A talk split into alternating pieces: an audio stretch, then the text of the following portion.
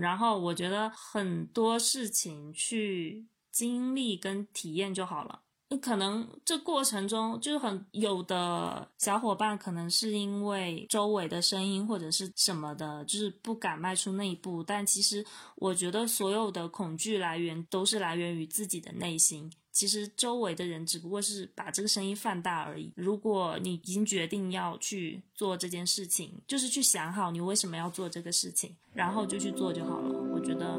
我觉得不会后悔的。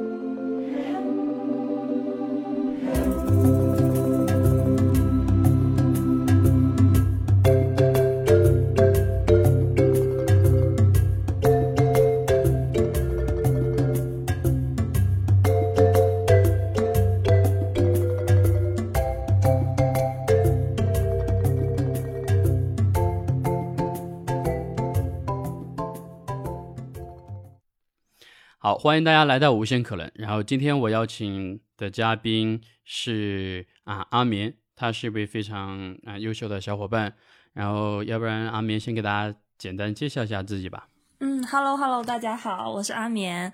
然后我现在称自己为生活体验家。然后之前呃喜欢去不同的国家穷游。然后大学毕业之后去澳洲打工度假间隔年。然后回国之后，嗯，成为一名数字游民，开始在国内旅居。然后后来又创业，创业结束之后，然后现在在云南的一个叫沙溪的小镇定居。你当时好像告诉我你在做播客，然后我其实去看了一下你的播客，大概就采访了一些数字游民或是背包客。然后本身就是这两个领域我都是比较感兴趣的，然后之前也去旅行过，所以我看了你做的那一播客之后，我觉得哇，这个人好不错。然后后面好像是发现，其实有一些共同朋友可能也认识，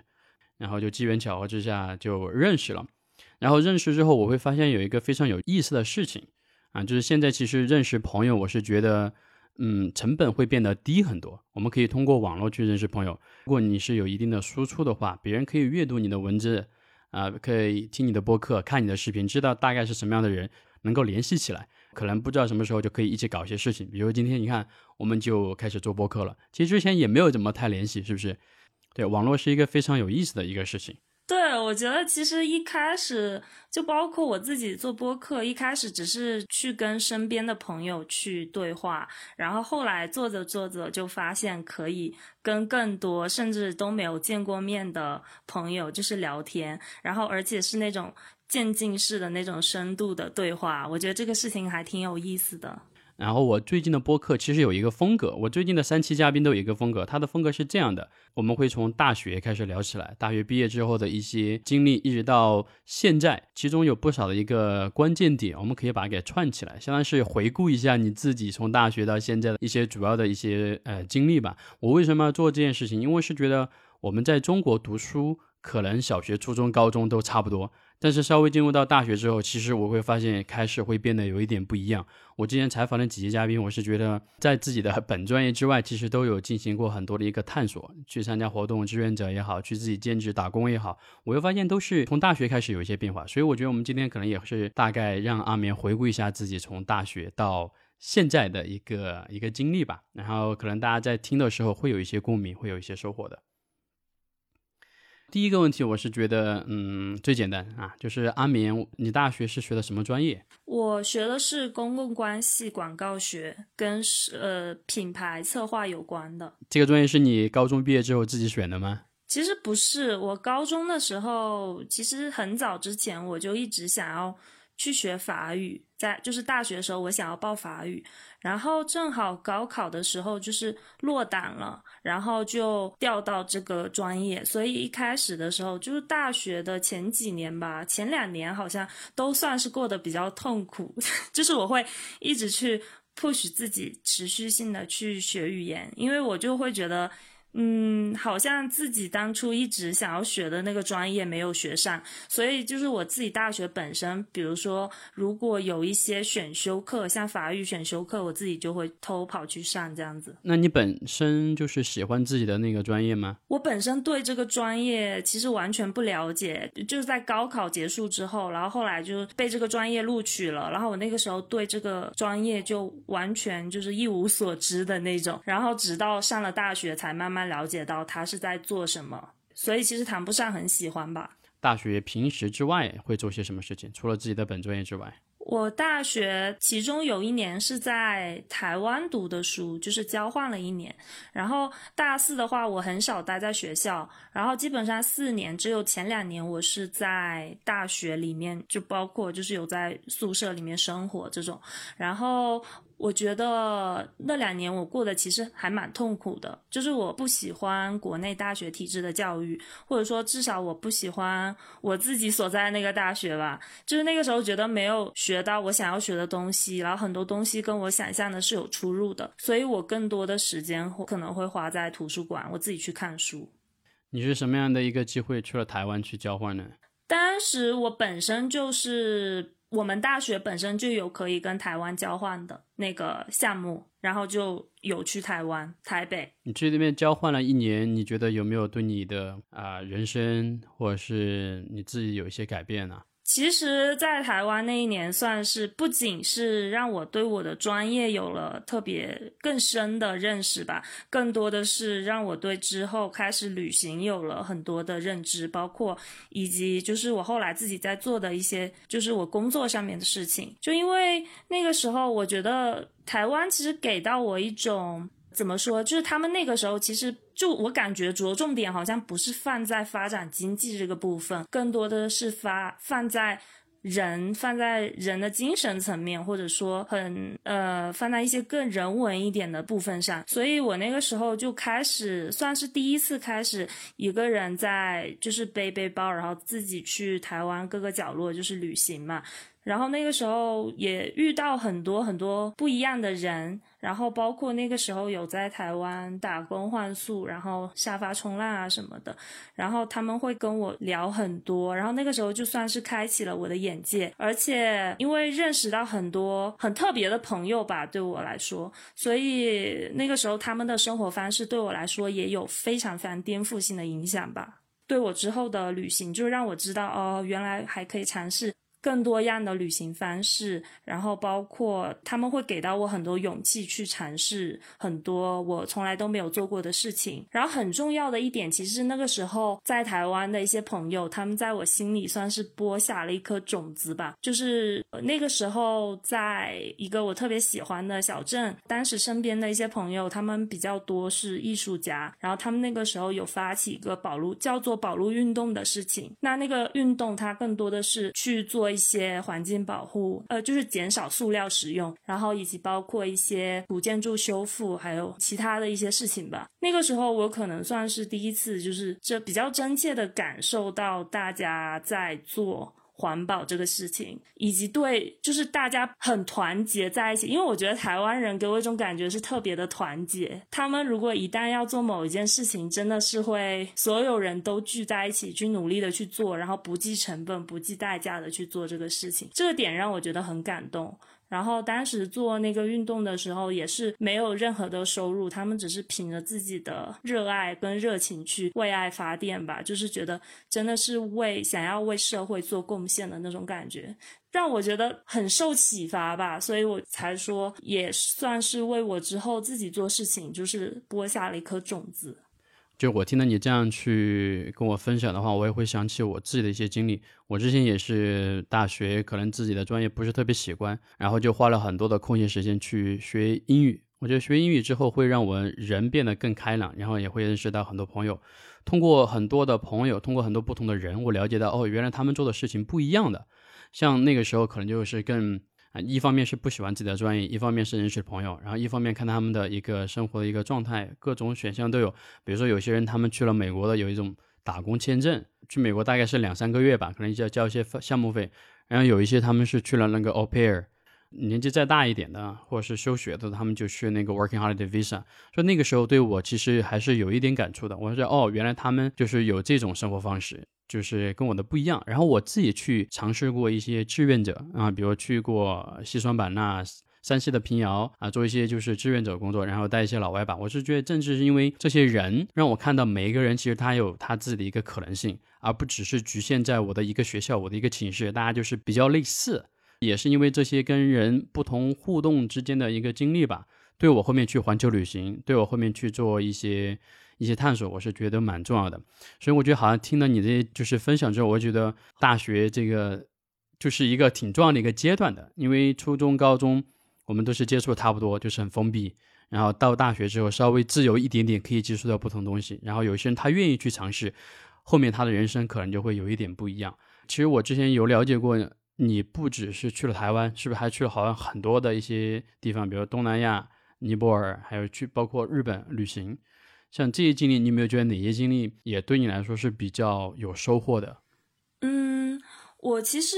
觉得旅行那个时候，它对我来说就像是一种。呃哦，可能也是因为那个时候第一次算是特别深度旅行，是发生在台湾。然后那个时候可能就是跟在地人有建立过很深的连结之后，然后我之后旅行就会更有意的去跟在地发生一些连结，而不只是就是纯粹只是当一个背包客。然后我在这个地方感受到风土人情，我可能会更希望这个地方它。它会让我就是有更多就是印象非常深刻的一些点吧，所以我在嗯之前，比如说我在尼泊尔旅行的话。我当时是选择去那边做义工，对，然后我当时在一个小镇，所以在那个地方，其实它让我，我觉得那个时候让我包容度突然一下好像变得特别高，因为尼泊尔其实算是一个在我眼里大家的生活节奏特别的缓慢，比如说我们在那个小镇，每天中午那个时候我去的是雨季嘛，然后它一般中午会开始下雨，下到不知道下午几点会停，然后当地人他们可能都一般都坐在自己家的那个茅草。屋门口就开始有一搭没一搭的聊天，就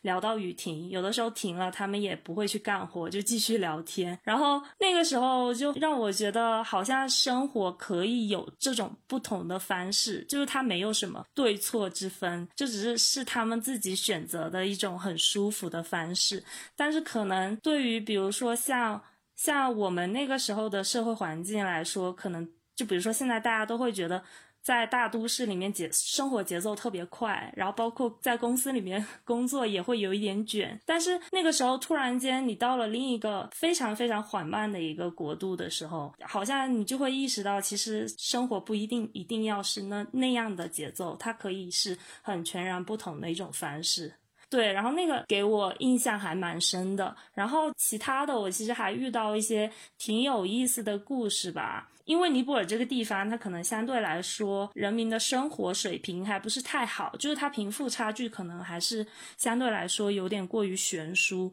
我那个时候有去到孤儿院去帮忙嘛，然后发现他们那边的小孩儿就是基本上都没有手机，然后整个孤儿院只有一个他们的就是他们叫妈妈的一一个年长一点的阿姨，她有一部就是老人机，也不是智能手机。但是他们每个小孩都会觉得很开心、很快乐，然后他们就是会给我看他们就是平时用那个老人机拍的那种黑白相片，就分享给我看。然后那个时候觉得还挺有感触的，我就是会觉得说，现代文明发展的这么快，但不一定就代表着人可以变得很幸福。相反，他们就算是就生活在没有手机的呃一个地方，然后他们每天可能也没有社交媒体啊，然后也没有这么多五花八门的讯息，但他们还是过得很幸福、很开心，会因为一件很小的事情，然后觉得很开心。然后这个是当时就觉得还蛮震撼的一件事情吧。我觉得你的台湾经历好像对你来说应该是一个蛮重要的一个节点。为什么我这样讲哈？因为是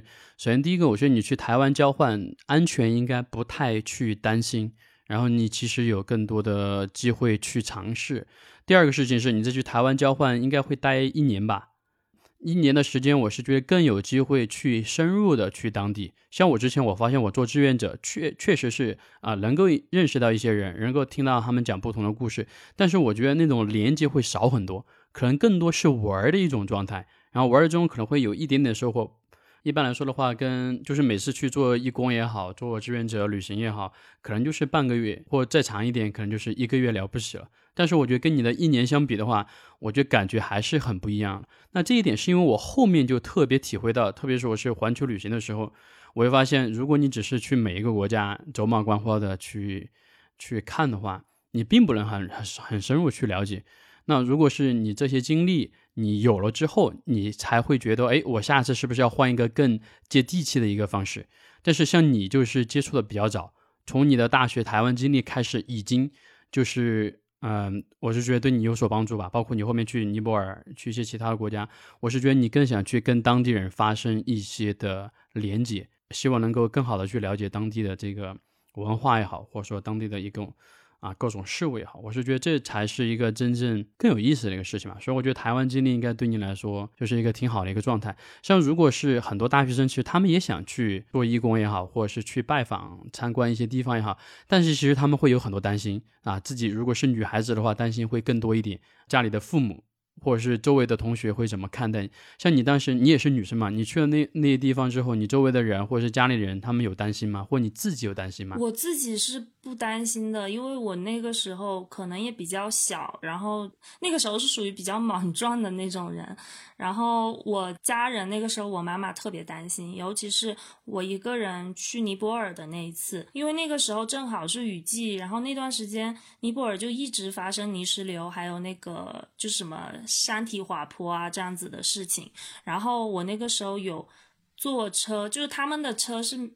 是他们那边没有修高速公路，就是从一个城市到另一个城市是开那种土路，就是那种山路的，而且那个山路真的非常考验司机的那个车技，因为它只有一辆车可以通过那种，然后如果遇到对面的那个车，然后就是会全车的人，两辆车的人全车下去帮他们让这个车过去，所以其实还蛮危险的，就是我们经常会路过的地方都是刚刚发生就是那种山体滑坡那种事情，然后我。妈妈那个时候其实蛮担心我，但我那时候就觉得哇，好酷啊！这种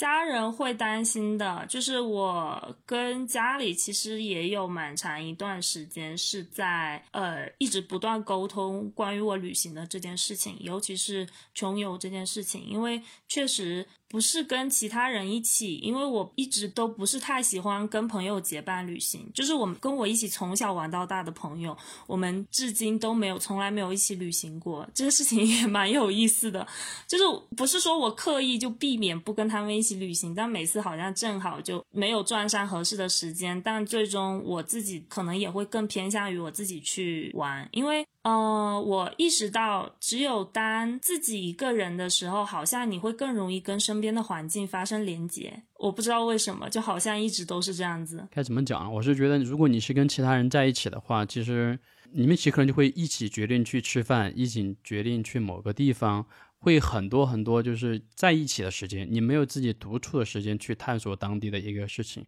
然后你可能也不会太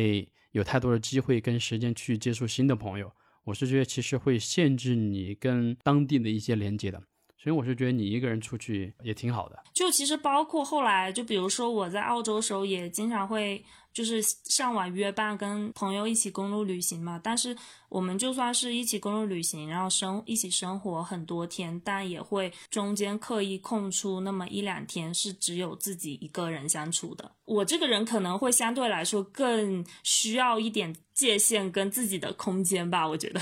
就是我自己一个人待着，我是觉得就是挺好的。然后其实你刚才有提到你去澳洲。你是通过应该是 Working Holiday Visa 去的，你要不要先给大家简单介绍一下什么是那个 Working Holiday Visa？嗯，它其实就是打工度假签证，然后一般会在就是给中国一年发放，澳洲会对中国一年发放五千个名额，然后今年会开始选用 EOI 这种抽签的模式，然后新西兰一年会对中国开放一千个名额，然后相对来说名额就会小很多。通常持有打工度假签证的小伙伴到呃澳洲或者新西兰从事的一般都是体力工作，然后通常是选择就是边工作边旅行的方式，然后来体验自己的间隔年。那你是什么机缘巧合接触到这个 Working Holiday Visa 呢？其实这个签证是以前大学时候在图书馆看到一本书，然后那个作者是去了新西兰打工度假，然后那时候就觉得，哎，这个方式去旅行好棒，而且可以待一年的时间，然后就上网查了一下，发现澳洲名额更多，然后我就想到说，我那我可能更想去澳洲，因为澳洲国土面积也比较大，然后一年时间我好像可以去玩很多地方。然后你这样一讲呢，我突然回想到我自己大学的时候，好像也是看过一些书，比如说什么有一个叫“出国自助游教室”还是什么，山少写的，好像那个人叫。反正就是当时对于我们就是信息非常缺乏的一个学生，看到了有人他去了很多国家进行各种尝试，然后写了书。其实我觉得我内心其实挺激动的，我觉得非常有缘吧，能够在图书馆看那本书，然后对你的后面的一些经历也有所影响。嗯，对，真的，我觉得特别有缘分。包括看到那本书之后，后来我有一个跟我玩的特别好的一个台湾朋友，他来大陆找我玩，然后他跟我说，他说他大学的时候去美国打工度假，因为他们台湾的护照相相对来说会更好用一些。然后他就跟我讲他在美国打工度假的故事，然后我就觉得哇，好有趣，然后。我就正好跟他说，我有看到这个签证，然后他就说，那你就去抢啊。然后他那时候还跟我说了一句话，他说，如果我们只能活八十岁，那我们就拿出八十分之一的事情去做，去闯一次也不赖啊，就是类似这种。然后哇，那个时候就完全就击中我那个，击中我的心了。然后我就觉得啊，真的有被鼓励到。你去澳洲之前有过各种担心吗？因为我想，就是比如说你去，首先第一个就是钱的问题，我能不能找到适合的工作，对不对？那边的安全怎么样？我该应该怎么去解决我吃饭住宿的问题？我是觉得还是有蛮多要自己去操心跟担心的一些事情。嗯，会。我那个时候最大的担心应该是怕自己会找不到工作。所以我出国之前稍微做了一些准备，比如说我在大四的时候会刻意的去学习调酒，然后我会刻意的去咖啡厅打工，就是去学咖啡，学做咖啡，然后想要给自己积累更多的经验，以及让我去澳洲时候自己准备的那个履历可以更 光鲜亮丽一点。然后其他的部分倒是不是非常担心，因为那个时候在我决定要去做这个事情的时候，我就意识到说。我让自己选择这种方式，其实也是为了让自己像一个新生儿一样吧。就是我当时给自己的定义，就是完全重新去学习每一件事情，就是让自己去重新接受新的事情，就而不是一直让自己被原来的社会环境所定义。然后当时钱的那个部分，我一开始是给自己设立了一个生存挑战，然后准备了一千块钱的澳币，我就是跟自己。说我要在一千刀花完之前找到我的第一份工作，然后当时也是剩三四百刀左右的时候，我找到了第一份工作，然后后来就一直都还蛮顺利的。你刚才有分享的一个非常重要的点，就是我是觉得很多事情我们是没法提前去预料的，我们能够做的其实就是多去准备。嗯，我上一期的嘉宾也是去美国 au pair，因为 au pair 一般会带小孩子。那其实他在出发之前就已经去那种幼教的一个培训班去学习经验，一边也能挣一点点钱。然后你去了那边，比如说你第一个会提前预定好你飞哪座城市，然后住哪个地方，然后找工作就已经搞定吗？还是去那边再去解决了？第一次我我要飞的那个地方我是决定好了，所以我才买的机票。然后到那个地方我才开始去找那个住宿，还有。就我一开始的时候，先是住在青旅，然后先住了一周，然后之后我是到当地再去找住宿，然后工作也是那个时候先到了那里，然后开始，呃，先去了解一下周遭的环境，然后再开始上街去投简历这样子。那你还记得你第一份工作做了什么吗？我当时第一份工作做的是按摩师。有这个经验吗？就直接去做了这个？没有经验，真完全没有经验，而且我只。就是我觉得我学的还挺快的，可能是因为我那个时候太需要这份工作了。因为那个时候我我在那个小镇凯恩斯嘛，然后那个时候是淡季，基本上工作的地方都不缺人。我第一次去投这个，就是投这家按摩店的时候，老板也不收我，然后那个老板是个韩国人，他。他从来都不收中国人，他只收韩国人还有日本人。我不知道他为什么不收中国人。哦，后来好像我印象中，我同事跟我说有遇到不太靠谱的中国员工什么的，就他有阴影吧之类的，然后他就拒绝了。但是我后来又去扫了两天街，我还是找不到工作，然后我又。跑回他的店里，然后我就各种说服他，我就说我学学学什么这些东西很快啊之类的，然后他就嗯让我试了一下，然后我就大概学了三天吧，就学会了，然后他就让我就是开始上工，然后客人对我也挺满意的，然后他就也挺开心的，然后我那个时候算是他们店里的第一个中国人，而且很神奇。后来他开始让我帮他去招员工，然后我也帮他招到了一些其他的中国人，也都没有怎么让他失望吧。你刚才其实有提到你去扫街找工作，就直接去街上去问别人店家需不需要工作吗？对我当时觉得这个方法最快也最有效，因为我觉得。这方式他可以直接看到你这个人，我一般都会直接到店里问说你们经理有没有在，我想要跟他面谈一下，这样，然后他有在的话，我就直接跟他说我想要这份工作，问他可不可以提供，因为我觉得这方法最直接，因为如果说我上我我也会上网投简历，但是上网他们不一定会看，就是邮箱那么多邮件，我觉得。那个效果不是太好，而且我我印象中好像三分之二在澳洲的工作都是扫街投到的。那我觉得你应该是有社交牛逼症吧？我觉得很强啊，这个能力，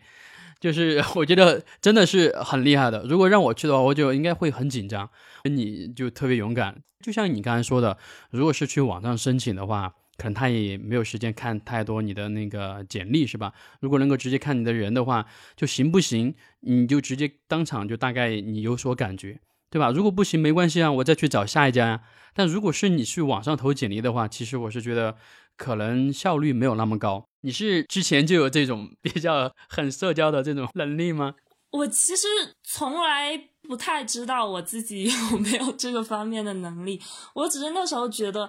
反正我都到一个异国他乡了，又没有人认识我，大大不了把我轰出去，我也也不是很怕，他也不会把我轰出去，他最后就拒绝我，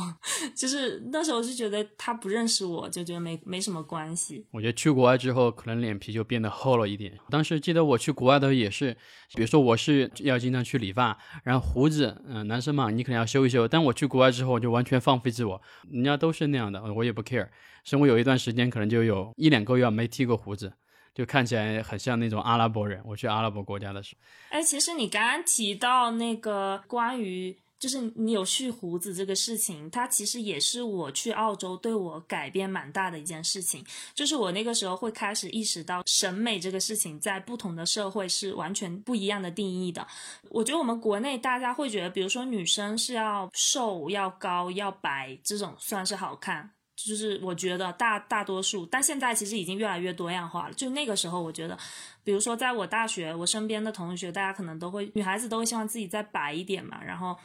特别不喜欢别人说自己黑，然后也不想要自己胖，胖的话，胖的同学会一直不停的在减肥。嗯，然后我去澳洲之后，我发现身边各种各样的人都有，而且那个时候大家都很多朋友都以。就是以古铜色肌肤为骄傲的那种，然后我那个时候还有跟身边朋友聊过，问他们为什么那么喜欢黑，他们就说，如果就是如果你很皮肤变得特别古铜色，然后你开学时候到教室，你周围的同学都会觉得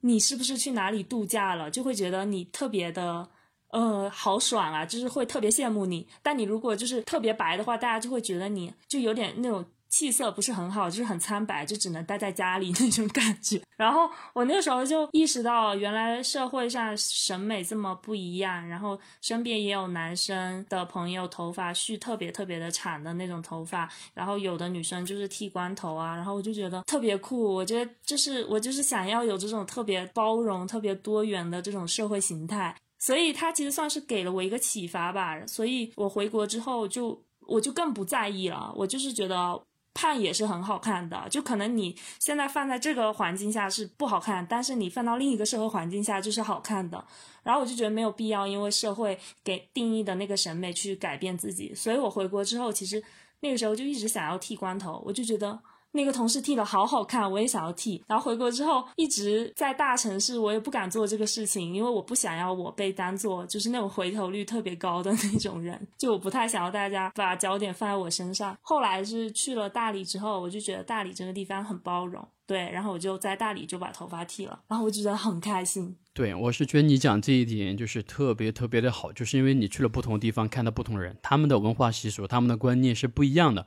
啊。当然也可能也会有一些冲击，但是我觉得冲击之后，更多你开始去思考，原来他们有这种方式，到底是我觉得这种方式 O 不 OK？我喜欢哪种方式？然后你回来之后，比如说就像你说的，哎，他们可以剃光头，那我想，哎，你看一下我能不能剃光头，对吧？如果不好看，那我就留长发；如果好看，那我就继续剃光头。就是我是觉得会改变你自己的一些观念的，就开始思考自己想要什么东西，你自己认为什么样才是好看的。话说回来，比如说你第一份工作是按摩这种工作，你是觉得？我想问一下，这种工作有没有什么地方比较有挑战性？比如说你是不是要一直站着？我觉得对身体的腰啊，就是手劲儿啊，你是蛮辛苦的。或者有没有遇到一些怪怪的客人，或者是其他一些这种挑战性的事情啊？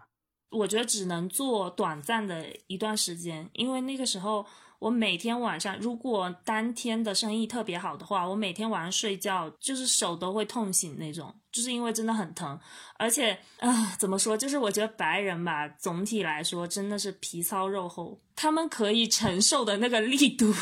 完全是亚洲人的。那么五到六倍吧，所以如果店里正好有，比如说从亚洲来的客人，那我就会觉得好幸运，就是我们所有人都会觉得很幸福。但如果是那种澳洲本地那种彪形大汉，我们所有人都很想赶他出去。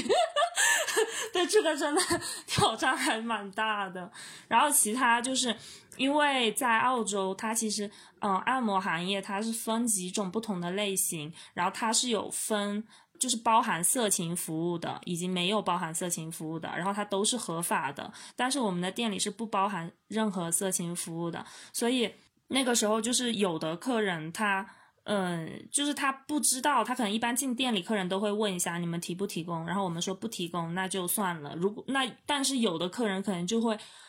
他都知道你不提供，但他还是要怎么怎么要求什么的。但是我我自己没有遇到过特别特别变态的客人，但是我有一个日本同事，他就总是遇到这种客人，然后他经常就是工作到一半，然后他出来跟我说，客人提提出那种很不妥当的要求什么之类的，然后他就不知道要怎么办，因为日本人可能相对来说会更加的含蓄一点，然后我们其他人就是。就会说，就进去就会跟他说，如果你再提这种要求，我们就要报警。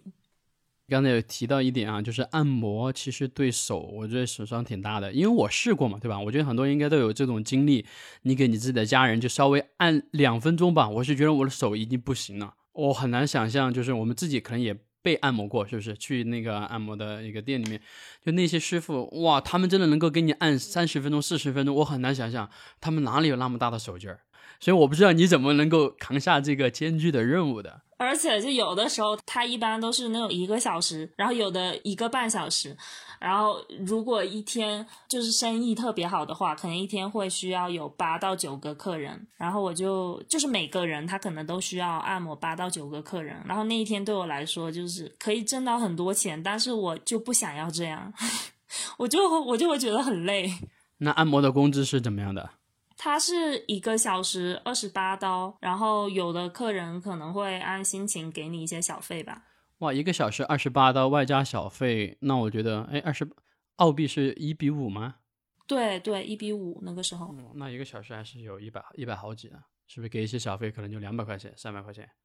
一个小时，对，但是他们在澳洲给小费不是必须的，只是如果客人觉得很很舒服啊，或者是他觉得挺满意的，他就会给一些小费。我也记得有一次，好像一个客人他就给了五十刀小费，就还蛮大方的。我想起来，就是我之前去美国的时候，很多店其实都是，就是你必须得给，你不给的话，就会觉得别人会觉得你有问题，一般要给百分之十五到百分之二十。他那个服务员，他们只能依靠小费，他们一般时薪可能就才一两刀一个小时，那主要就是靠小费。作为一个亚洲国家的人来说，我是觉得我很很不喜欢这一点，但是我都会给，但是我就觉得这一点真的很想吐槽，就美国有这种习惯，其他地方好像都没有说要强制给。那你在那边干了多久呀？在第一家那个按摩店，我工作了两个月吧，两个多月，对，然后我就去公路旅行了。看来是挣到不少钱呀！干了两个月，开始去旅行了。老娘不干了。就是我在澳洲的时间线基本上都，基本上它都是，因为我只有一年嘛，所以我其实整体的规划还是会稍微做一下的。就是我会因为我主要是去体验以及去间隔年，然后不是为了挣钱，那我可能就会稍微计算一下，那我未来公路旅行要到达下一个城市，它的费用是多少？然后我如果攒够了钱，然后我就会提前就是辞职这样子。然后我基本上都是这样，我工作最久的一个地方也不过三个月吧，三个月而已。就你在去澳洲之前，你有设计一条线路，是不是？就是你想旅行的一个线路，然后在沿途就是找一些工作来做，挣了一点钱之后，就支持你去下一段旅行吗？没有刻意的规划要是什么样的线路，但是我我选，比如说我选第一站选的凯恩斯，它是在北边，那我就想着，那我就往南开，就是很自然的这条线会是这样走下来。你是有自己的车吗？没有，我公路旅行是跟另外两个小伙伴我们一起租的车。哦，但是车这个事情是我后来有去买，到了别的城市我有买一台车。因为我是觉得在国外好像 没有车真的寸步难行，就是一定要有车。而且在澳洲这种地方，我觉得有车的那个啊，那个公路旅行那个风景特别漂亮，听说啊，但我没去过哈，但我听说是特别爽的，又有沙漠，又有很荒芜的地方，然后你自己开着车，哇，那种感觉特别特别爽。那你还做过哪些你觉得比较有意思的工作啊？我去过农场，做过那个草莓，嗯，采摘包装，然后在呃烧腊店工作过，对，就是那个砍那个鸡呀，就是那个。烧鸡、烧鸭，那个是我觉得天呐，女生还是不要做这种工作。然后在寿司店工作过，然后做过调酒的，然后做过饮料，然后最让我觉得比较喜欢的一份工作，应该是最后一份工作，在一座海岛上。那个工作是在西澳的一家连锁咖啡厅里面。呃，我当时做饮料，还有就是做服务生。你为什么觉得那一份工作是自己算比较最喜欢的？因为那个时候是其他的工作环境都是在澳洲的那个大片陆地之内，那个工作是在一个海岛上，所以我都是只能住在岛上，住在一个员工宿舍里。然后当时一开始住的那个宿舍没有中国人，然后全部都是澳洲本地人以及来自欧洲那边的背包客，所以算是我第一次被扔到一个没有亚洲人的环境吧。大家会给到我很。很强烈的文化输入，打开了视野。是，我也会去一些地方，我尽量是去一些中国人比较少，或是亚洲人比较少的一个地方，因为我是觉得我都出去旅行了，如果我周围还是中国人，我是觉得怪怪的，因为我想体验一下就是更异域风情的文化。就结果那条街上或你住的地方全是中国人，然后他们开始讲中文。然后或者是去了那个旅行景点，就一车人下来，就全是那个大姐大妈。在东南亚是最明显的，因为我东南亚我去过缅甸、那个柬埔寨啊，都是泰国都比较明显的。我是觉得我更想去体验一下，就哪怕当地人，我跟他连英语都不能够交流，我是觉得对我来说，我觉得反而很有意思。我们可能会蹦一些简单单词，或者是用手比划，但是带给我的那种感觉，我就觉得特别特别好，就是那种异域感。我不要太熟悉了，而且你刚才这份工作，我是觉得应该没有那么辛苦了吧？之前那份几份工作在农场，然后按摩，我是觉得蛮辛苦的。我其实觉得每份工作对我来说都很辛苦，就是 因为。那个工作，它虽然确实就是你说比起那个按摩店来说，但是比如说像按摩店，它是属于你就是按完一个客人，你是可以有很长的休息时间的。然后休息时间你可以就是那个那个韩国老板他会提供一个非常舒适的工作环境，就什么懒人沙发呀那种就可以瘫死在那里，然后又他又提供零食啊什么饮料什么之类的。这个工作就相当于说，你每天都要一直跑来跑去，然后就做事情。而且我觉得也是因为那个地方它没什么亚洲人，所以其实有遇到过，就是我有一次发高烧，然后呢，我扁桃体发炎，我就特别难受。而且但是那个地方都是白人，然后白人的体质跟。我们亚洲人其实不太一样，他们特别不怕冷，所以冬天的时候他们会在室内开风扇。然后我们的制服还是短袖，没有长袖。然后我还跟老板说过这件事情，老板是一个六十多岁的澳洲老头吧，然后他就跟我说，他就穿的那个短袖，然后裤衩子那种，冬天他就跟我说，哎，年轻人跑起来，跑起来就不冷了。但我还是很冷，而且他从小生长的环境跟我又不一样，他天天吃那种很高热量的食物，诶，然后那个地方又是在海边，就是那个海风吹过来就巨冷无比，你知道，而且昼夜温差特别大。然后我那次就发烧，我还得穿那种短袖去上班，然后我我嗓子太疼了，那个时候我就觉得我已经要废了，我这个人。然后我我同事就就特别 nice，他们就给我买了好多止痛片。然后我就连续吃了一周的止痛片，我就觉得我从来都没有那样子对待过我的身体。我们不太会，你说一有疼痛就吃止痛片。我每次一不舒服，我同事就直接丢给我一盒，然后说这个止痛片效果非常好，你吃一下保证就不疼。但是它其实就不适合于我们的这种身体，我觉得。我觉得我可能，比如说我感冒的话，我更倾向于就是不怎么吃药，或者说。就是喝点中成药吧，就是感冒灵颗粒这种，我我不太会直接就上那种止疼片，而且是吃到好为止。我觉得那个有点吓人，对我来说。你说到就是外国人他们的体质跟我们我觉得还是有一点不一样。比如说我之前带过一些就是美国人在国内旅游嘛，每次去他们的房间永远都是十六度，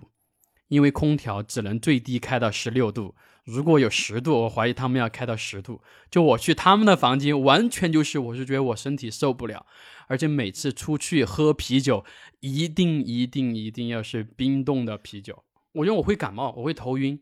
真的跟我们体质不一样。第二事情就是旅行当中生病，这种真的就是没办法。可能会碰到的一件事情，我之前在去美国的时候也是一样的。去美国之前，其实我已经感冒了。我当时感冒的症状就是大概每天晚上会咳醒，咳得睡不着，可能应该是肺部有些问题了。但是鉴于我当时买了一张非常便宜的机票。我舍不得把机票给退了，我好像也不能退，那那张机票太便宜了，因为它也不能退嘛。我是当时从成都买的机票飞洛杉矶才一千二百八，我是觉得嗯很便宜。然后去了之后呢，就是一方面是有时差，然后一方面自己的就是估计有点咳成支气管炎还是什么之类的，然后在美国就是一直就不舒服。然后我去那个洛杉矶第一天晚上，我还记得，我当时其实我我也是一个非常心大的人，我当时都没有找住宿的地方，我想是在机场大不了住一晚上就 OK。但是因为我在机场上帮助几个阿姨他们过安检，然后他就问我，哎，小伙子，因为都我们都是四川人，会讲四川话嘛，他说小伙子，嗯，你有没有地方去啊？要不要跟我们一起去？他说就是你有没有地方去啊？没地方去的话，你要不然跟我们一起走吧。然后我当时身上还有两千刀，护照什么一堆东西，然后手机也没有那个买 SM 卡，然后我就上了一辆车，大晚上的去了一个我不知道的地方。然后去了那个地方之后，结果是一个估计是华人区吧，在洛杉矶的一个东部，就住在当地的一个旅旅馆里面嘛。旅馆里面有四张床，然后我睡在那儿就是根本没办法睡着，一方面是我身体不舒服，有时差。另外一方面是我兜里还有两千多块钱，所以我当时就是在半睡半醒之间的那种状态。就那个地方，我是觉得给我非常非常的不安，而且是我到美国的第一天。下次如果是旅行的话，我应该不会这么玩了。就如果是身体有点问题的话，还是应该要先照顾好自己的身体。然后当时我本来是在洛杉矶，第二天嘛，我就去了一个旅馆，为了节约钱，我住了一个半地下室。当时就是人很不舒服，我是觉得我有点呼吸急促，可能就是肺部有问题。然后我就换了一家那个。在洛杉矶的日落大道旁边，就是找了一个小的那个 Airbnb 吧，然后会好很多了。然后还是晚上睡觉的时候就睡不着，然后就可能有点想家。哇，当时我是觉得，我还在跟我朋友说，我朋友就是在德克萨斯州，我说我好想到你这儿来，或者说我好想赶紧回去啊。我当时真的就是在查回中国的机票了。就人在那种时候，我是觉得特别特别落寞的感觉，没有朋友陪你，然后你也生病，然后也是人生地不熟的地方，一个人要靠自己去就是解决这个问题。给我的教训就是，下次一定要把身体给养好，就一定要注意自己的身体，在旅行当中。你当时好像晚上好，我看你的文章，好像其实你有说过，你当时是生病，是这一段经历吗？感冒吗？还是其他的经历？嗯，我当时腰受伤了，我当时呃算呃椎间呃腰椎间盘突出了。腰椎间盘突出是是年轻人的那个玩手机玩多了吗？就是这种？不是，我其实是，呃，我我我可能以前是因为读书时候本身我的脊柱就先天不是特别好，然后呢，我以前读书的时候就是坐太久我会不舒服，但是后来其实是我工作的时候就是需要一直不断的去做这些体力工作。然后包括我会做很多负重类的工作，以及我当时后来没有带箱子，我是背那个背包，非常的重，然后我经常背那个背包，然后就是一直在转移，就说或者说一直在换地方，然后那个对身体的负荷非常大，尤其是对那个脊柱吧。所以当时在澳洲就发病了，是不是有点就疼痛？对，我在澳洲就已经不舒服了，但是那个时候其实我也是属于那种怎么说？那个时候我我我性格其实属于那种很不懂怎么拒绝别人的那种人，哎，我会很在意别人的想法或者别人开不开心、舒不舒服这种，所以当时，呃，我其实是在一个正常的时，不是，我是处女座。然后我我这个事情其实反省了很久，我甚至就这个点我接纳了自己很久，因为我一直因为这件事情耿耿于怀，我觉得我我恨自己，为什么不敢 say no？这种就是那个时候，其实在一个。已经可以跟经理说辞职的时间，我我提前三个礼拜跟他讲我要辞职，哎，就已经完全在他可以接受的范围。但那个时候因为很缺人，他就不答应，而且他跟我各种各种找理由，就说什么你这样会很不负责什么的。哇，我一听他那样说，我心里马上就开始各种脑补，哇，那他这样是不是会觉得我们中国背包客特别不负责啊？我还会把自己圈上那种特别大的群体，你知道吗？我现在想想就觉得自己很愚蠢，那个时候。然后我就忍下来了，然后我还就是多工作了两个礼拜吧。然后那时候我同事都爱骂我蠢，就是我那些白人同事就觉得你为什么不直接走啊？如果是我们的话，裙子就直接就是那个。就是我们有有穿那个制服的那种那种围裙嘛，所以我把围裙就甩在他脸上，我们就走了呀。我怎么可能会像你这样啊？这种就他们会吐槽我嘛。然后我就说我我那个时候就是做不到，各种说服我自己，我就是做不到。后来其实就是辞职之后，我身体还是很不舒服。然后我那个时候我去看医生，嗯，说起这个，我也是觉得国外的医疗体制呢，怎么说？就是我一开始是先去看全科医生，就是 GP。然后他们的就是那个医院不像医院，像是一个艺术博物馆，特别特别的干净，特别的舒服。然后你就提前预约，然后医生就是那种啊特别 nice，然后特别慈祥来给你看病。然后呢，他就在那看，然后他就检查，他说。你身体好的很，你没有任何的问题。他说我百分百有这个自信，你没有任何的问题。你需要去运动。然后我那个时候已经很不舒服了，然后我就过了一段时间，我运动了一下，我觉得我还是不行啊，我觉得反而越更疼了，我的身体更疼了。我又去找他，他就说那这样吧，我给你写一个推荐信，你去拍片子，拍那个 X 光。然后我说好，然后他就给我推荐到去拍那个 X 光，然后拍完又把那个 X 光片带回到那个 GP 那医生他。看完之后，他说：“你看，一点问题都没有。”然后我那个时候就，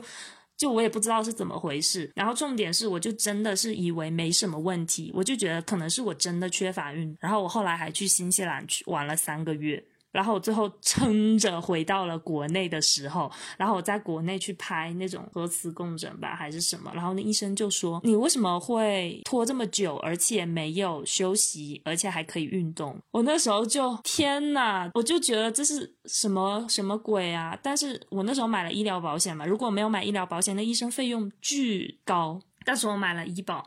然后我就觉得，好像确实就是国内外的那个医疗可能有一丝的不太一样。我是一个不太锻炼的人，然后体质不是特别好吧，然后又是疑心很重的那种人。我是天秤座。然后上升是处女，然后就有点那种有点疑心重嘛，我我是 有点疑心重，真的。我跟你讲，我去那个我我先是去东南亚 玩了几个国家，我第一个国家去的是老挝，然后我在那的时候我可能是天天就是没事儿做吧，用那个手机过度了，或者说是我用揉眼睛的时候没注意嘛。然后有一天中午我也没吃饭，我就一个人去一个学校，在那个老挝的万象首都去闲逛嘛，突然觉得我眼睛就一圈黑。哦，我当时就是特别特别害怕，然后我就开始觉得有点不舒服了，可能眼睛真的有点问题吧。然后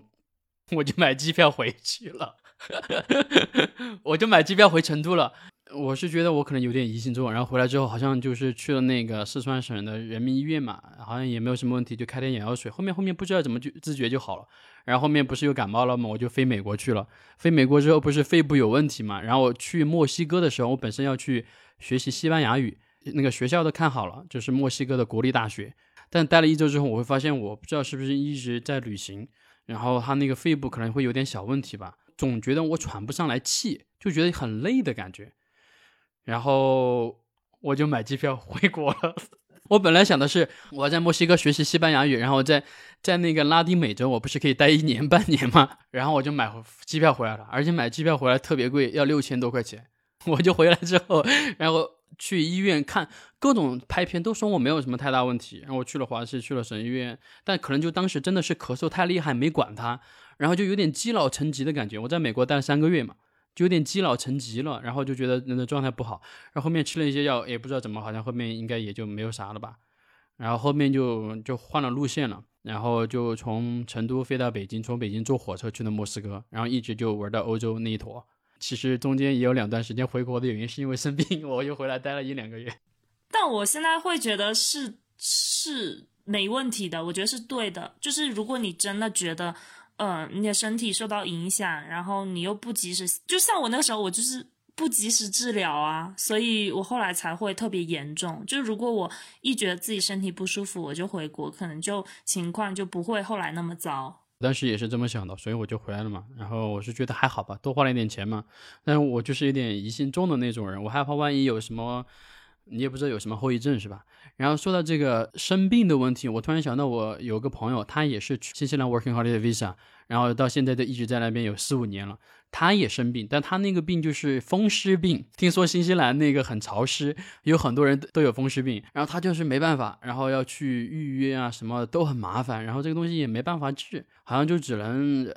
大概的意思就只能忍着的样子。那你这个问题就一直都有吗？对，它算是一个不可逆的创伤吧。对，所以这个事情其实我花了很长时间去接受这件事情，因为包括就是我回国之后，我本来那个时候就是属于那种一腔热血那种人，你知道吗？就是我觉得，哎，我要去哪我就去，我就一定要去。然后我那时候回国，我就想，我回国考个雅思，然后我就飞欧洲，我就去西班牙读那个中英授课的那个。当时想要去那个巴利阿里群岛读那个旅游管理，读那个英文授课的呃研究生。回国之后雅思都考好了，但是哇，说起这个，因为那个时候我回国之后腰很痛，然后我考雅思的时候不是要坐很久嘛？我那时候考到阅读题的时候，我就觉得我要死了，我真的要死了。然后那个监考老师就总觉得是很难嘛，然后就在我旁边就这样看我写卷子。啊，是坐立难安，很想跟他申请能不能站着写啊，这种，然后就很痛苦。然后那个时候考完之后，就反正那个分肯定是过了嘛，但是我那个时候因为身体太不舒服了，然后我就觉得我短期内我好像不太能出国。那个时候我意识到这点，其实那个时候我很痛苦的，我已经把那些材料都准备好了，就是签证的材料，包括那些乱七八糟、很复杂的公证书啊，等等等等的。然后都弄好了之后，我还委托朋友从澳洲给我寄什么无犯罪记录证明这种东西。然后那时候就觉得特别大的冲击，我就觉得我好像去不了了，因为那时候身体真的状况太糟了。嗯，然后我那个时候就只能在家里。然后后来没有多久就爆发疫情了，然后后来欧洲也很快就是被波及到。然后是我当时一个蛮好的朋友，然后他当时是去德国工作吧。然后他去那边没有工作一天，就一直被分在那个公寓里。然后他就觉得为什么会那一年去到欧洲，所以那个时候就觉得，哎，说我没有去也也没有算特别不幸运。哦，算了，我那个时候在国内，我自己由于我自身状态太差了，我不只是身体的问题，我那个时候精神状态很糟，就是我那个时候大概到了很抑郁的程度吧，然后又有比较严重的失眠的问题。就是我晚上都睡不好，而且我不只是日夜颠倒的问题，而是我就是睡不着，我一天只睡两三个小时，然后而且是要靠吃药才能睡，嗯，然后我也不出门，就是很少会出门，然后也不会跟朋友再去社交，因为我没有那个心情，就是我不想出去社交，就每天很痛苦。就是真的很痛苦那段时间，我那个时候就觉得有种重新就是颠覆人生，然后重新去思考我这个人是谁，以及我想要什么的这个阶段，以及到后面我开始重新去想自由的定义是什么。因为我旅行也是一个人旅行，一个人旅行的时候就很多时候会碰到抑郁或是生病的一个情况。然后，比如之前我在泰国一个岛叫叫涛岛吧，叫 Koh Tao。然后去那边主要是很多人他会去学那个 scuba diving 嘛，潜水。然后我当时就是心情并没有很好，因为之前我我在东南亚去了几个国家，我去的是老挝、越南、柬埔寨、缅甸，然后飞了泰国、清迈。我当时第一个人就一个人去清迈之后，我觉得没有什么意思。然后我在那边待了一个星期，然后就就有点心情就不是特别好吧。然后我就去了那个涛岛，结果在涛岛学那个潜水的时候，我还没考过。在泳池里面都是很 OK，但是为什么我不知道为什么在那个海里面大概有五六米、七八米的时候，我就有点深海恐惧症吧。然后在训练一个测试项目的时候，会把那个就是那个呼吸嘴给给拿出来，然后再放进去嘛，我就吃到一口水。然后我就当时我以为我要死掉了，你知道吗？我就我就我就想往海的那个海平面去游，但是教练就一把帮我把抓住，因为你是不能够立刻往海面去游的，就是因为压强的原因会到你对你的肺部会非常有损害。然后他帮我抓住，应该是慢慢拖上去的吧。我当时你这很挣扎，我就是有点想求求他，我说我要上去，我要上去，就遇到这种情况。然后那段经历，我是觉得有点经历过濒死的感觉，加上之前又有点那种抑郁无聊吧，就是一个人待久了之后，有时候会觉得无聊。然后在那个岛上，然后就一个人住在那儿，我就每天就觉得很没有意思。而且那段时间还是过年，我说我要去东南亚十一个国家，结果到第五个国家泰国的时候，我又飞回来了。所以我现在觉得我可能不会在一个地方，就是。要么就是在一个地方，我觉得待久一点。如果你是从一个地方到另外一个地方，我就觉得太累了。如如果是你身体再会有点问题，你心情本身有点问题，很影响其实旅行的一个体验的。所以如果现在再让我出去的话，我应该就会选定一个国家待三五个月这种，然后好好去体验。如果是真的会生病的话，会先去解决身体的问题。然后你在澳洲的这几份工作里面，你觉得有没有收获到什么东西啊？比如说哪份工作会让你有一些新的感悟、新的一些成长、新的一些体会之类的？澳洲的工作都会让我觉得，其实工作本身是让我觉得开心的，因为我选的工作很多都是需要跟客人有比较多的沟通，可能就是也是通过跟他们聊天吧，然后你或多或少会知道一些 本地一些资讯啊，然后或者会你会更加了解到本地人他们。就他们更在意什么，或者说他们的想法是什么？就比如说，呃，我之前可能工作在餐厅工作，那大家可能我我我就会听到他们说，呃，就有对夫妻就会说自己周末就会开自己的船，然后出海去捕鱼啊这种的，就是他们周末的时光。后来觉得好像挺多那种澳洲就五六十岁的人就会去买自己的船这样子。呃，后来就是跟他们聊到，然后他们就说，在澳洲比大家谁更有钱，好像不是比谁的房子更多，或者是谁的房子更气派之类的，像国内那样不是，他们是比谁的船更大，然后更牛逼。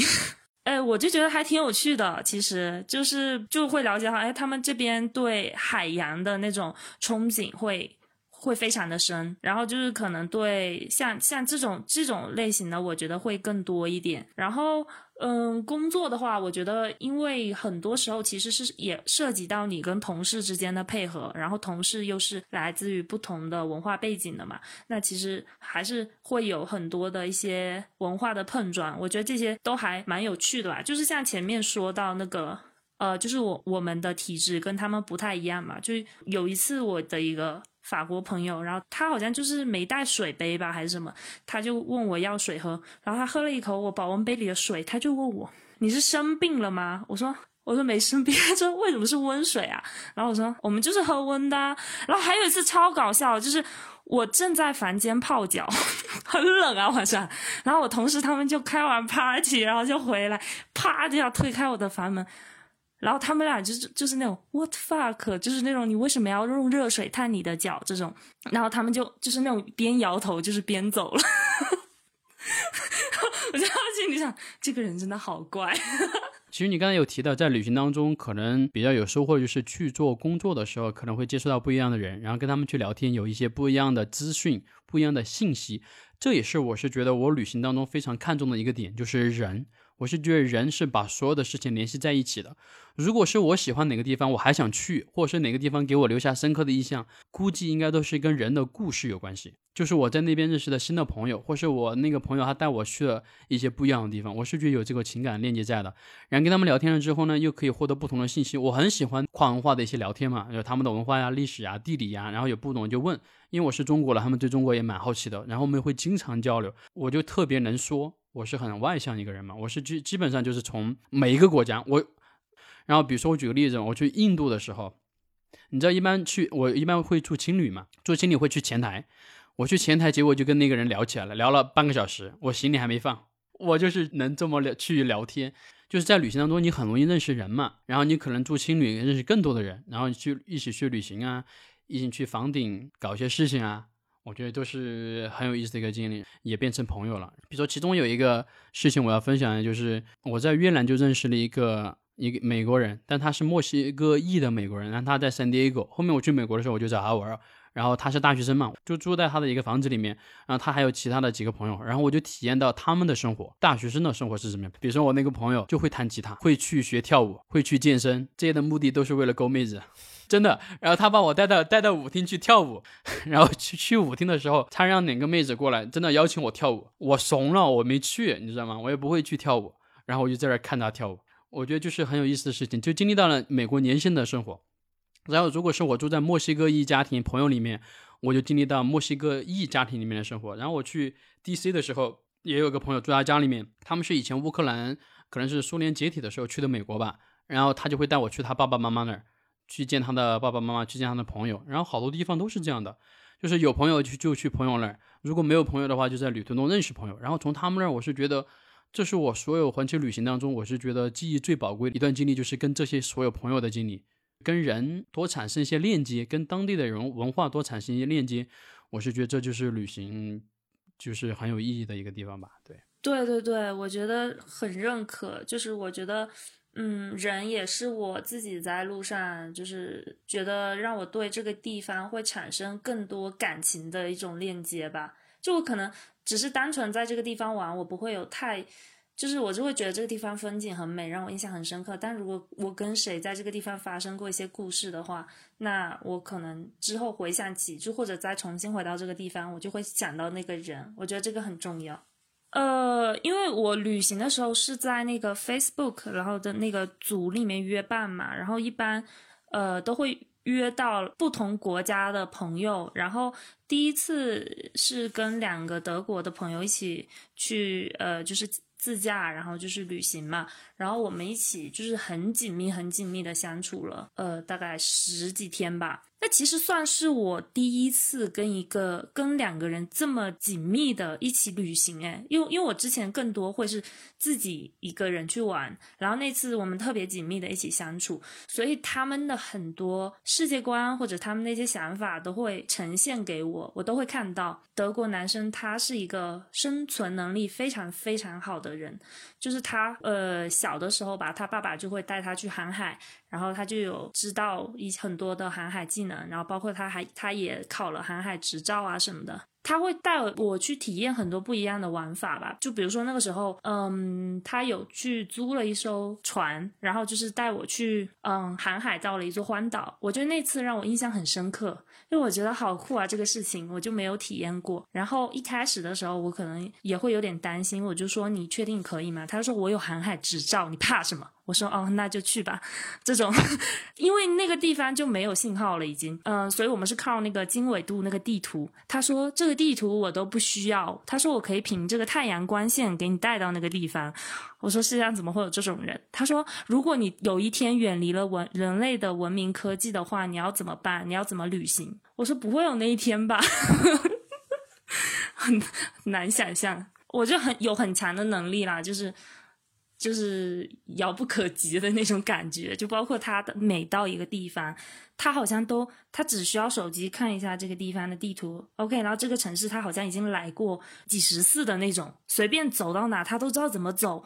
我就觉得太神奇了，因为我这个人方向感很差，然后他就会给我一种生存能力极强的那种感觉，包括那个时候就是他自己给我报了一个冲浪，就是也不是课程，就直接就。他那个时候，他是先说他，他说第二天我要去冲浪，然后我就说哇，那好棒，我去可以去看你。他说可是我班你也报了，我说我没有答应啊。他说但我已经报了，钱也交了。然后我说哦，然后他也说没有老师指导那种，然后我就。就莫名其妙，第二天就被他带到那个海边，然后我就差点被那个浪冲到脑震荡，你知道吗？但重点是他也是第一次冲，然后他第一次冲他就站起来了，就是他就可以冲，就是他平衡能力特别强，就运动细胞也很好。然后那时候就就让我觉得心里很不平衡，我觉得我运动细胞为什么那么差啊？就是那种，就是他可能会或多或少就是给我就是呈现一些他本来的生活方式吧，就包括我们结束旅行之后，然后他就他就去航海去了，就是去航那个环太平洋，然后他一直。航到了菲律宾的一个小岛上吧，然后本来他们是要开船到回到欧洲的，就是回到那个法国，但是呢，因为他说那个海上的管制实在是太严格了，他们实在后来就没有办法了，然后就最终只航到了那个菲律宾的那个岛上。但是他说那段经历，他是他永生难忘的一段经历吧，因为他说太艰苦了，太累了，他第一次这样去环海航行这种。然后每天就只能睡几个小时，剩下时间就要各种就是要做很多很多很多的事情，然后一直嗯就处在一个身体很疲倦的状态。然后他们还有到那种岛上，然后钻木取火啊，就是就是那种生火啊，吃东西。然后那时候他胡子很久没有剃嘛，然后给我发他在荒岛的照片，前面是一坨篝火。我 我就说你现在好像鲁滨逊啊，这些生活方式可能就是会给到我很多的影响，包括他。跟呃另一个旅伴，就是那个另一个也是一个德国女生，然后他们嗯，他们俩都还蛮注重环保的，所以他们也就在生活中的点点滴滴都会给我展现。一个很环保的那种生活方式，然后而且因为一起生活嘛，就是大概就会了解到德国人大概是什么尿性这样。就是每次参加 tour，就是我们三个是绝对不能迟到啊这种的。然后 有一次迟快要迟到了，他们俩就很紧张，然后我就说没关系，你就说里面是有我一个中国人带的，是吗？对，但是他们就还蛮蛮守时的，就比较严谨，然后我就是比较随便那种。我觉得了解到了不同的生活方式吧，算是那时候去新西兰去改造了一辆船车吧，就是我们自己弄了一个那个木板，然后把车后座就是弄平，然后就是去建一个木板，然后再把它改造成可以睡觉的地方。你在新西兰待了多久啊？前前后后待了半年吧。好，然后你大概在澳洲跟新西兰总共工作跟旅行待了多久？应该一年半，是不是？那你后面就回来了吗？没有想过，就是比如说继续在澳洲待着？没有啊，我那个时候身体就很不舒服了，就而且我的签证就差不多已经到期了。就是我那个时候一开始有曾经有想过，那不然我再去吉尔签好了，因为我在澳洲其实还想做一个事情，就是我很想要去一个就是土著的社区，或者说一个土著生活的一个岛上，就是跟他们一起生活。我想要去跟原住民一起生活，就感受一下嘛。我那个时候后来可能快要结束的时候，我就想到，我就已经想好我我想要去嗯欧洲了，对，所以我那个时候就没有想吉尔签这个事情。那如果是你现在？回想起来，在澳洲跟新西兰工作跟生活的经历，你觉得有没有哪些点是稍微对你有所感悟的？像比如说我的话，我可能会思考，就是人的生活方式，人所追求的，好像会有点不一样。这个其实也是我那个时候特别痛苦的一个很大的原因吧，就是回国之后，觉得社会给我的整体给我的感觉。差异有一点点过大，那个时候的生活可能会更简单一点。然后我这个人可能也比较习惯于，就是大家比较轻松一点的生活跟相处方式吧。回国之后会有很多的声音在问我很多问题：你回国之后要做什么事情啊？你要工作了吗？你找对象了吗？就是很多诸如此类的问题。铺天盖地的，我不知道怎么回答，就是我从来没有被问到这样子的问题，而且，嗯，我去间隔年，他并不是说就让我知道说我是我要做什么样的工作，那些我都没有想，因为我那个时候就是专注于当时的生活，所以我并没有去过多的思考这个问题。然后回国之后就会觉得特别特别大的压力，包括自己给自己的，包括周围人给自己的，但其实那个时候是。我还没有彻底的意识到我是谁吧，然后，所以我才会那么容易被周围的声音给影响。嗯，可能也是因为那个时候刚毕业就出国了，所以没有经历过很多国内的，比如说职场啊，或者说工作环境的熏陶，所以我我就不太了解是什么样的情况。只是回来之后，哦，突然间就被塞了这些东西，然后就会压力很大。但是这个问题其实并不是只有我会有，而是我很多从打工度假间隔年回来朋友，他们都面临到一模一样的问题。真的是一模一样，我我我也觉得蛮诧异的，因为那时候我就觉得我我自己很很难受、很痛苦的时候，我也不会去问周边的人你现在痛苦吗？这种问题就自己经历了很长一段时间，然后正好跟朋友聊到，然后或者说他们正好跟我说到这些事情，或者甚至有正在澳洲打工度假的朋友问我。说你回国之后有没有面临到这些社会压力？我就说有，但是 我那个时候在澳洲怎么没有你这种就是前瞻性？我就没有想到。就是说，我们去国外经历过一段时间之后，如果还是要回到国内的话，还是要提前想好，就是你该面对的一些事情，可能还是得面对。像我之前也是有点不习惯吧，可能当时环球旅行嘛，因为疫情暂时中断在国内，好像最开始还行。之前没有想太多这种事情，然后之后就开始慢慢的被社会给同化了吧，就还是自己会去焦虑了，会开始去考虑，以及是焦虑，真的就是焦虑跟担心这个问题，害怕自己就是比如说找不到合适的工作，对不对？然后自己一个人过，也挺孤单的。对，我觉得在自己还没有完，就是让自己变得很完整的时候，周围的声音是很容易动摇自己的一些意志的。就是也就算不动摇，它也很容易会让你觉得说怀疑自己吧。我那个时候至少我自己挺怀疑我自己的，也有点否定我自己那段时间。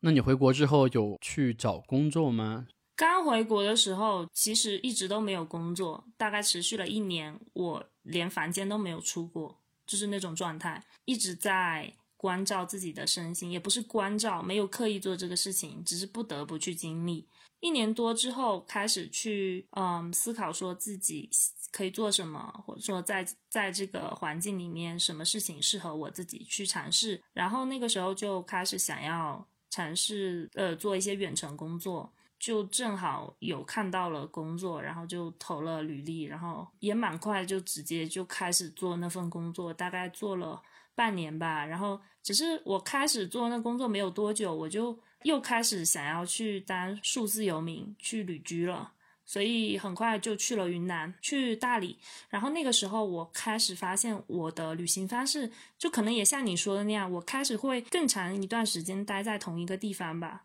所以我那个时候哦，两个月都待在大理。其实，在讲到数字游民的时候呢，我之前也接触过这个概念，然后现在也在国内的一个算是最大的一个数字游民的群里嘛，群里面就是各种数字游民，在各个国家其实都有。然后加入到这个群之后呢，就是几年前吧，我也开始接触这个数字游民。然后当时我是觉得我对一些，嗯，该怎么讲，我就好像对很多事情就是没有仔细去思考，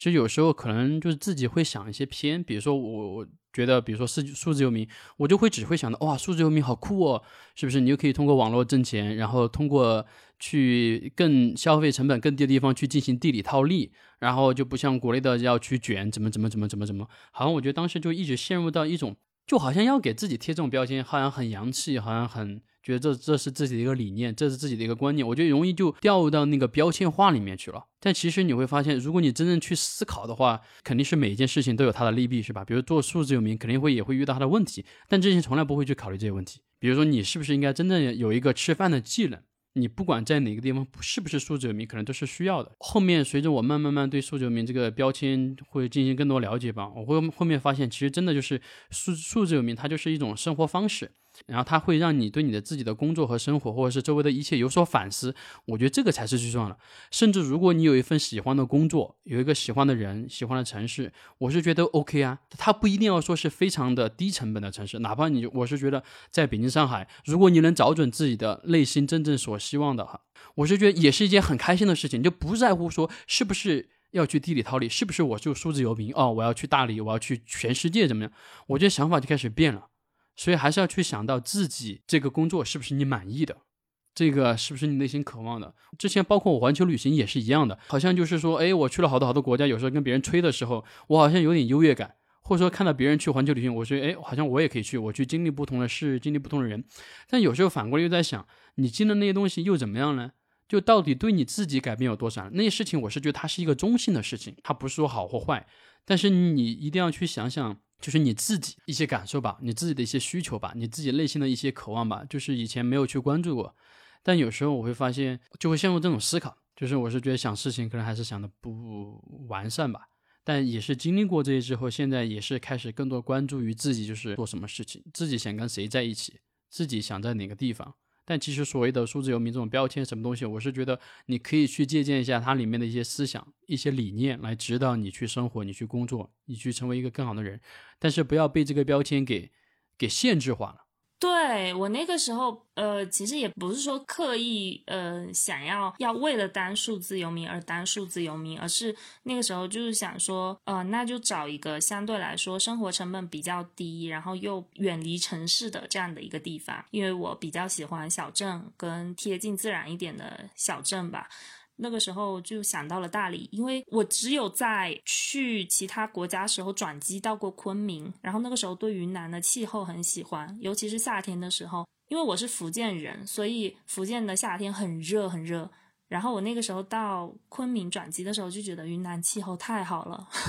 然后我就想到说，那那个时候正好也是夏天，我就想到很多人不是都说大理嘛什么的，然后我都没有去过哎，然后我就想说，那我就去大理生活一段时间吧，然后而且我又有一点想要住那种白族的那种，有点像四合院的那种小院子，我有点想要跟大家一起生活，就在这种院子的感觉，想要尝试吧。就住在一个那样的院子里面，然后那个时候也呃认识了一些朋友，然后就是每天跟舍友就是晚上喝酒聊天，然后白天就去参加一些活动啊，这种觉得很开心。那段时间我不会再跟别人说哦，我就是数字游民，我可能会说到我之前想要尝试这种生活方式，所以第一次尝试去到嗯大理去旅居，然后。我觉得人的阶段是不一样的吧。我可能之前就是更多的在旅行的过程中，我是属于处在一个向外探索的阶段。然后后来回国之后，以及到现在，我会更多的去向内去探索。它其实那个阶段是不一样的，就是。就像你前面说的，就是不会再去给自己设定那些限制，就甚至是要去多少个地方旅行，或者说一定要去呃环球旅居等等。就是我觉得这些东西，如果我现在一定要让自己做这些事情，我觉得它可能对我都是一种限制。我觉得我会现在会更希望自己是任何一种状态，我都会比较舒展的那种自由吧。我觉得你刚才其实有总结到一点，就是之前我们的一种状态，可能更多是向。外的一个探索，之前就是我也不知道很多人有没有这种症状，就是好像不太满意自己所出生的城市、家乡、学校，说是不是外面会更好，外面的月亮是不是更圆，就有点像围城吧。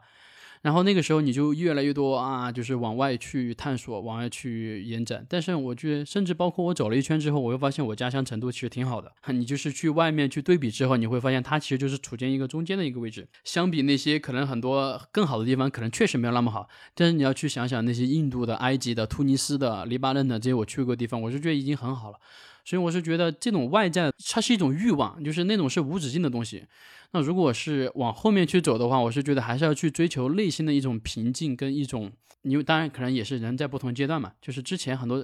可能没有去想的，现在开始去想的。我是觉得，如果真的人找到自己愿意从事的工作啊，我是觉得那种感觉其实特别幸福，也不一定说工资要有多高多高，那种是状态就挺好的。那你觉得你现在你现在在做什么工作？好像是在做当地的旅游相关的吗？是不是带人去探索还是之类的？对，前段时间我做的是那个旅行共创，就是邀请不同的小伙伴来跟我一起生活，就是类似这种的生活旅行的体验营。我现在可能更回到云南之后，我更多的处在一个比较慢节奏的回归自己身心的一个状态，我可能会更加顺从自己。当下的流动，比如说我可能这一周正好沙溪有一个摆摊的活动，那我就去摆摊，然后我就去做这个事情。比如说最近我可能看到一个杂志社，那我觉得就是邀请大家来投稿，那我觉得这个事情这个主题我很感兴趣，那我就去做这个事情。然后我现在可能就嗯，更多的是向内的一个状态，没有说特定给自己，呃，我这个阶段就是做这样的一份工作。就是比如说我上周去摆摊，但是摆摊也算是一份工作，卖那个重重庆烧烤。哇，你的那个业务面有点广啊！好多人来预约呢，笑死！也要感谢这些经历吧，有些这些经历，有些这些痛苦，有过，比如说你刚回国那一年，可能有一些迷茫，你才慢慢的就是更知道，或者说更清晰。当然，我是觉得那种问题不会就一下就全部解决哦。我现在找的工作就是我最喜欢，就是就最好的。但是我是觉得是越来越清晰，或者说越来越朝着就是更好的一个方向去前进。而不是说去抱怨周围的环境怎么怎么怎么，然后你要去逃离。我觉得你逃到一个地方又怎么样呢？逃到那个地方，可能那个地方又有新的问题，你永远逃离是逃离不了的。所以还是要关注自己的内心，我是觉得会当然更好一点。但是如果是想清楚一件事情，我觉得本身也不矛盾。比如说你想去做数字游民怎么怎么，我觉得 OK。但是我是不是有时候不要被那种标签给给迷惑了？还是要去多筹划、多准备。多去提升自己，我是觉得这不管你是数字游民也好，全职也好，兼职也好，我是觉得都是 OK 的，都是可以达到一个舒服的状态的。对，就不限制于某种标签。对，我觉得我现在的生活状态特别平静吧，算是。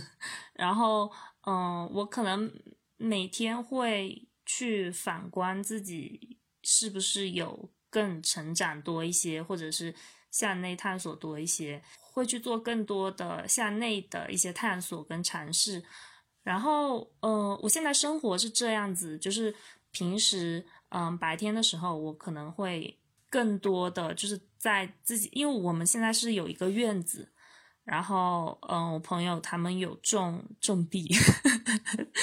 就实现了种地自由。然后有的时候会去种地，然后白天的时候我可能会在房间里面工作，做一些工作。因为沙溪这个地方很小，然后它傍晚的时候会有一些驻唱歌手吧，在那个桥边、郁金桥边，或者是在那个草地那边。然后晚上的时候，我可能会出去，就是去散步，就去沙溪这个小镇，它很贴近自然，然后就会去逛一下，然后再去朋友的小酒馆里面唱唱歌啊之之类的，或者去跟朋友聊聊天，就生活是处在一个特别平静的状态。然后我们，嗯，包括我们平时最近也有去看一些小院子，就想说之后自己去，嗯，把那个院子租下来做一个改造。但你有没有想过，就是有时候有一些思绪，它在你睡觉的时候，或者在你有的时候，它会飘出来。其实这种思绪就是很现实的问题，比如说以后回到城市买房的问题、养老的问题，就这种担忧会有。我觉得现在真的还蛮神奇的，就是比起二零年那个时候特别迷茫的时候，我现在一点这种忧虑都没有，真的是一点都没有。不知道为什么哎，就是。呃，我可能前段时间吧，然后参加了一次茶话会，然后我就是有提到说，我开玩笑吧，就是说我现在躺平了，然后就就被一个就是茶话会里的一个人抨击吧，就是说这种躺平的生活，在呃什么特别不思进取、不求上进啊什么的，就是社会大家都应该要特别有抱负。然后我就是反观一下，哎，我自己现在也确实是躺平没有错了，但是，但是我觉得还蛮开心的，而且我不再会有那种就是什么买房什么之类压力，也有可能是因为这边的环境，就是周围的朋友可能也更像是我那个时候在澳洲的生活状态，大家平时不太就不太会关心你是不是要买房、要结婚、要恋爱等等，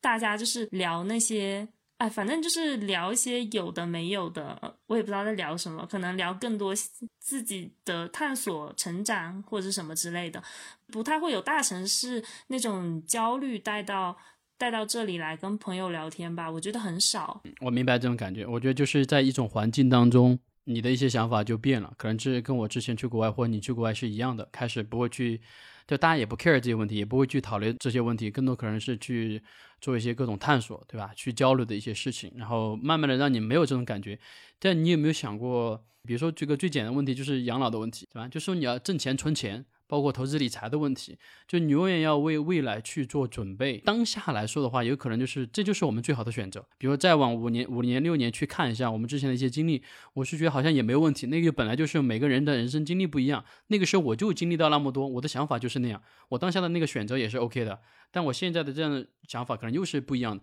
但如果是未来的话，就是你有想过去做这些准备吗？比如说还是要去挣钱、去存钱、去投资理财，然后有这种安全意识。我觉得我会做这个事情，但可能不会是现在这个阶段要做的事情，因为我觉得二十岁到三十岁，我给自己这个阶段的想法就是二十出头的那个年纪，我可能。尽可能会让自己去多去体验，然后或者是二十五到三十岁这个阶段，我可能给自己比较大的期望，就是尽可能的去让自己变得更完整。就是我会希望自己的人格可以塑造的更加的完整，然后我会面对外界的环境的波动，比如说一些黑天鹅的现象，我可以更像是一根弹簧。就比较有韧性的那种，而不是啪的一下就会被割断那种。我那我现在好像会更有意识的去训练这个部分的人格。然后，嗯，至于你说的那个，比如说对未来就是养老啊，然后存钱啊等等投资这些的事情，我觉得它可能会是下一个阶段我会再去考虑的问题，就不代表说我一直都不会去想这个事情。我觉得只是阶段的问题吧。有什么计划吗？比如最近一年、下一年，有没有大概的一些工作的一些想法、生活的一些想法？现在目前，呃，我们其实也大概看中了院子，但我们现在还不想去开始做改造，包括签合同什么的，因为我们在沙溪的朋友都跟我们说，改造院子这个事情非常费心费神。他说：“刚来这里没有那么久，就先静下来，慢慢的感受这里的慢节奏的生活，不要太急着去做这么让自己辛苦的事情。既然都选择了这个地方，然后我们就想说，那就再过一段时间吧。然后等自己觉得状态很 OK 了，那就开始再去做这个事情，去做这个改造。然后，嗯，自己在这个。”院子里面生活，然后之后再找一个工作室，然后再去做一些跟在地文化体验相关的一些产品吧。那我们今天应该时间也差不多了，我就有最后一个问题吧，就是如果有想去 Working Holiday Visa 的这些小伙伴，有没有一些建议给到他们？第一个就是我们前面都有提到的，如果觉得你的身体扛不住了，就一定要及时收手，飞回国也可以。就是飞回国也可以，但就是身体很重要。对，